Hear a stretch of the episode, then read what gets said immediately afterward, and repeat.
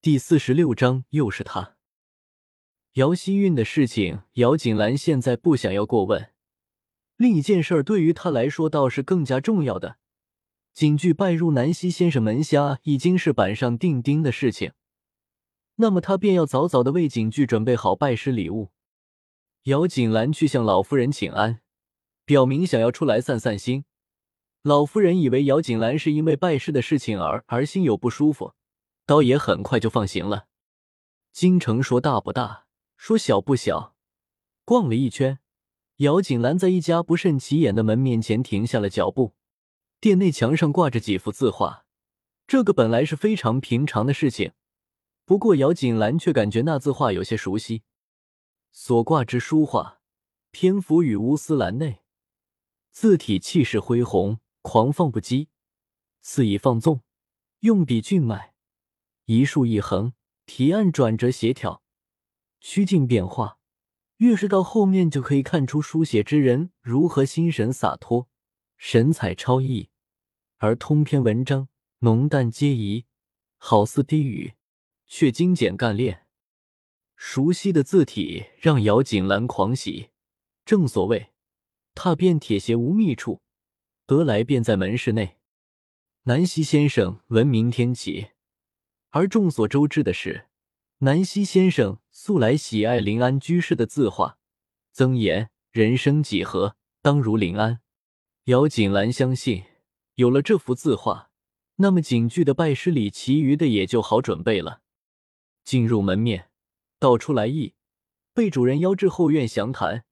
姚锦兰不以为意。这临安居士的字画，怎么说也是一个大买卖。主人有此安排，倒也正常。到了后院，姚景句才发现，这个田然居着时不错，环境清幽典雅，服务到位，更有名人佳作。门外看着倒是平淡非常，门内却是另有乾坤。小姐倒是有眼光，这幅可是临安居士的真迹呢。这字八面出风，变化莫测。观之其实凛然，仪态万千。姚锦兰刚刚坐下，就有一个穿着打扮精干、笑容和谐、眸光晶亮的老者出来招呼着，一字一句，莫不让人感到舒适。临安居士的作品自是好的，如果不是那么，也就不再说什么了。姚锦兰的话，老先生也明白了，露出的笑容中颇带着几分自得。小姐慧眼识真章。自然明白，小店虽小，不过所售之品尽皆绝版。绝版好呀，绝版方可显示出自己的诚意。有了这个共识，两个人交易起来倒也非常的迅捷。老先生抱着字帖到后院去给装饰去了。姚锦兰坐在院子中喝茶，观看着院子中的设计。在等待的时候。一个穿着不凡的男子自在随意的朝着后堂去了。姚锦兰猜想着，想必能自在在这个店内进出的人，与这个店也有着莫大的联系吧。男子刚刚进去不久，老先生就出来，只是脸上的面容看着有些怪异。老先生，我要的东西可给弄好了？姚锦兰不动声色的问道，不过心里却有了不怎么好的预感。果然，老先生下一句话出，姚锦兰就知道是什么不好了。老先生道：“刚刚店主有令，这字画他已经另寻出去了。即是店主有令，东西是人家的，姚锦兰倒也不好强求，只是颇为失望。”老先生看姚锦兰面色，自然了解这幅字帖怕是有用，于是建议道：“如若小姐真的需要这幅字帖，那么可考虑去老板商议。”沉思片刻，拜师的事情要紧。姚锦兰道：“好。”既做决定，老先生在得到店主的同意后，将人给引到一处，看着一处院子东窗外，一名男子倚窗而立，背对众人，默默站立。可是从刚刚见过的衣饰中，姚锦兰道：“原来刚刚进去的男子就是店主。”听闻小姐想要临安居士的字帖，男子缓缓转身，微风吹过，吹起男子宽大的衣袍，逆光处看去，倒也别有几分味道。是不知公子可愿割爱？听说你是姚国公府大小姐姚锦兰。男子没有回答姚锦兰的话，反而是问出一句风马牛不相及的问题：“是。”虽然是为了景剧的拜师礼，姚锦兰也不愿多做纠缠。既然没有了临安居士的字帖，那么其余的礼物多用心也就过去了。既然公子不愿割爱，那小女子就不叨扰了，就此告辞。慢着！就在姚锦兰快要退出房间的时候，男子的声音从背后传来：“谁说我不愿意割爱呀？我是愿意的，割爱的。那么多谢公子了。”姚锦兰对着男子露出一个微笑，过程怎么样不重要，只要结果是自己要的就可以了。谢我倒是不必了。男子脸上露出微笑，后有些歉疚的道出：“你还是换一个人道谢吧。东西我说给他了，他同意了，东西就是你的。”在男子的视线中，姚锦兰做了一个动作，转身就走。这个人是在耍自己吗？姚锦兰努力在脑海里思索，自己没有见过这个男人，那么对方这么戏弄自己是神经有些问题吧？东西在林觉义手中，你要是真的需要用的话，可以找他去。男子的话说完，姚锦兰身子歪在，意味不明道：“又是他。”随后走出了房间。男子不是非常的确定。在他说又是他的时候，他是不是听到了磨牙的声音？幻觉吧，男子想着。出了田然居，姚锦兰和玲珑再次在街上闲逛着。林觉意的东西可不是那么好拿的。姚锦兰在考虑自己是不是还是换另外一些礼物给南希先生吧。京城附近有一个美人湖，据说之前京城里曾有美一人在此湖游玩。赏风景，后来偶遇一男子，两人心生爱慕，之后结为连理。而这男子是当今皇上，这女子是前皇后。虽说前皇后没有福气，已然仙逝，不过在此湖之后，倒是被京城里的人誉为美人湖。每年这个时候，都有男女在这里游玩，欲结良缘。不自觉走到了这个地方。姚锦兰站在一棵树木的前，看着美人湖及周边的情况。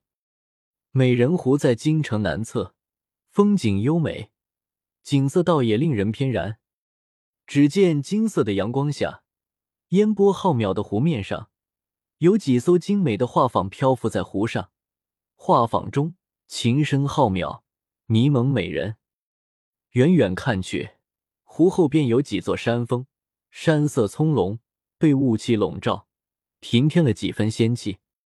而湖的右边有一长廊，行走其中，好似在泼墨的山水画中行走一般，意境非凡。大姐姐也在游湖。就在姚锦兰观察四周的时候，姚希韵的声音在不远处响起。姚锦兰回头看着姚希韵，在丫头的陪伴下，打扮的花枝招展的，朝着自己款款而来。那副金镶玉饰的模样，的确是比自己这个国公府大小姐都还要富贵凛然。不过大姐姐倒是来晚了，今天游湖的人太多了，已经没有多余的画舫了。姚希韵的语气里有着毫不掩饰的傲然与自得。即使姚锦兰，你是国公府大小姐又怎么样呢？你还不是连个画舫都没有，哪里比得上自己南溪先生弟子的身份？姚锦兰只是神色冷淡的看着姚希韵，不曾说过一句话。可是这样一个冷淡的样子，落在一心想要在姚锦兰面前炫耀的姚希韵来说，未免显得有些失落，没意思。姐姐还是在这里慢慢的等吧，妹妹我就先走了。如果不是画舫的人已经够了，那么妹妹一定设法让大姐姐也去游览一下美人湖的风姿。姚锦兰冷眼看着姚希韵的得意。不为所动，倒是非常有风度的说道：“妹妹自便便好。”是，那妹妹便走了，姐姐好自为之。姚希韵看着姚锦兰，不生气，冷哼一声，在众人的围绕下，朝着画舫而去。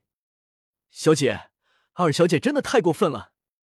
玲珑有些气愤的说道：“明明自家小姐才是国公府嫡出大小姐，可是二小姐却老是想要在自家小姐面前逞威风，陷害自家小姐。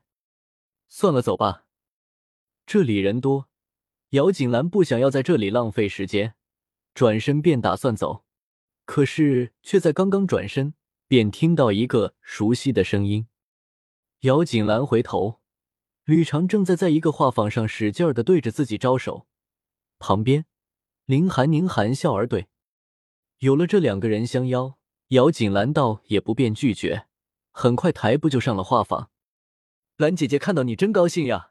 不过今天我们都是沾了郡主的光，才可以在这么美丽的画舫上相聚。吕长看到姚锦兰上了画舫，立刻就跑上前去拉住姚锦兰的手，不住摇晃着，天真欢喜的模样，倒也让姚锦兰的脸上露出一个亲切的微笑。见过郡主。姚锦兰对着林寒宁弯身行礼，语气恭敬，却也不会显得谦卑。林寒宁上前一步。走到吕长和姚锦兰的中间，摇摇头，有些无可奈何般的说道：“哎，可怜了，不是都和你们说了，直接叫我名字就好，叫郡主不是太显得身份了吗？那我可不客气了。”吕长倒是非常从善如流，韩宁，这不就对了？林寒宁听见吕长的话，笑意就更盛了，说话也显得自然了许多。站在这里做什么？我们还是进去坐着，才能好好的欣赏景色，对吧？林寒宁的话一出，一直都笑容灿烂的吕长脸上的神情僵硬了，无比可怜的看着林寒宁。可以不进去吗？林寒宁微笑，但是坚定的摇摇头。姚锦兰看着这两个的互动，不禁腹诽：难不成里面有什么危险品？走吧。林寒宁说着，一边一个手拉着吕长和姚锦兰朝着画舫里面而去。撩开珠帘，一张脸引入眼帘，姚景兰的脸色都变了。怎么又是他？